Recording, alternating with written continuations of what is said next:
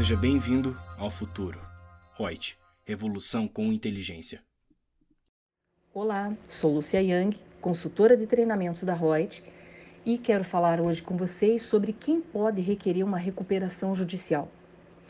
Então, lá na Lei 11.101 de 2005, artigo 48, nós temos que pode requerer a recuperação judicial o devedor que, no momento do pedido, exerça de uma forma regular as suas atividades há mais de dois anos e que atenda a alguns requisitos cumulativamente.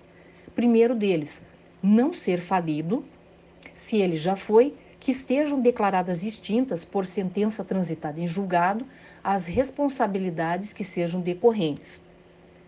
O outro, não ter há menos de cinco anos obtido a concessão de recuperação judicial.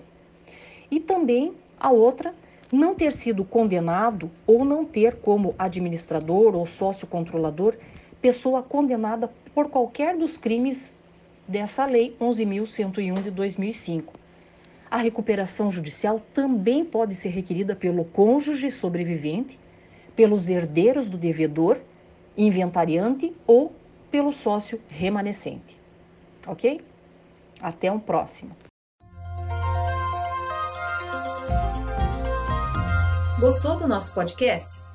Acesse youtube.com/royt_aí e assista a versão em vídeo. Deixe seu like, compartilhe com seus amigos e se inscreva no nosso canal. E não se esqueça de ativar as notificações para acompanhar nossos conteúdos semanais. Aproveite! Até mais!